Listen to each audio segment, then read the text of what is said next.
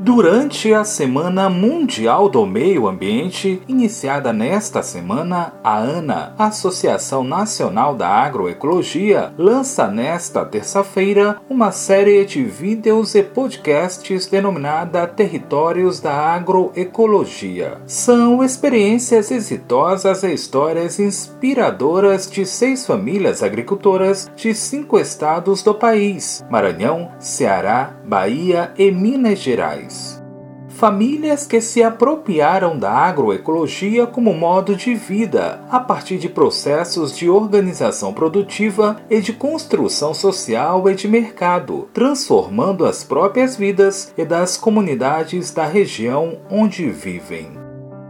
Dentre as ONGs, organizações não governamentais que integram a iniciativa, está a Amaranhense, Associação Agroecológica Tijupá, que tem como coordenador do Programa de Economia Solidária da entidade, Carlos Pereira. Os vídeos e podcasts falam dessas transformações a partir da visão dos próprios agricultores e agricultoras. Isso aí ocorreu a partir da irradiação dessas práticas, dos bons resultados dela né, dentro dos territórios. Tudo isso feito através de processo de construção de conhecimento de base agroecológica e solidária. No caso do Maranhão, o estudo de impacto que gerou essas peças, vídeo e podcast, peças audiovisuais, foram desenvolvidos na comunidade de Patizal, no assentamento Rio Pirangi, em Morros, né? E foi feito com a família de Lió e Louro, que são dois moradores de lá.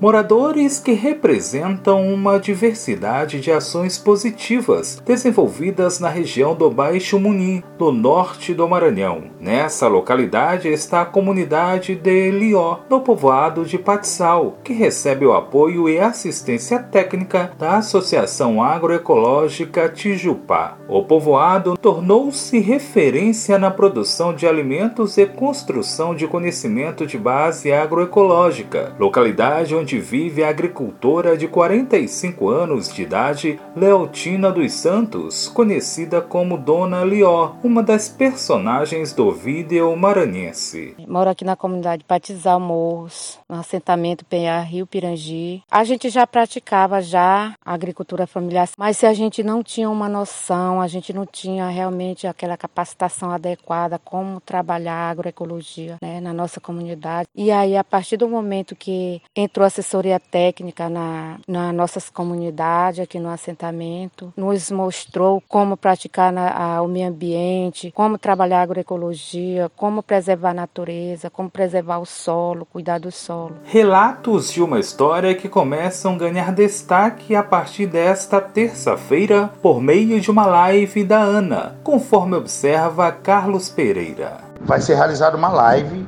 que vai ser transmitida pelas redes sociais da ANA em transmissão cruzada com as redes sociais dessas organizações que fazem parte dessa rede. A live do dia primeiro vai ser lançado o primeiro vídeo e vão estar presentes as famílias agricultoras desses outros estados. Vão dar o seu depoimento lá seguido de debate. A partir desta quarta-feira, dia 2, os vídeos vão ser lançados individualmente. O Maranhense vai ser publicado no dia 6 de junho, nas redes sociais da Ana e da Tijupá. No dia 6, domingo, né? E todos esses vídeos vão estar indo ao ar a partir das 15 horas. Para ter acesso a, essas, a, esse conteúdo, vocês poderão acessar o site da ANA, que tem mais informações a respeito, www.agroecologia.org.br, que direciona para as redes sociais, né? E o Facebook também da ANA, Articulação Nacional de Agroecologia, mas pode ser acompanhado também pelo Facebook da Associação Agroecológica Tijupá histórias inspiradoras que começam a ser apresentadas a partir das 7 da noite desta terça-feira.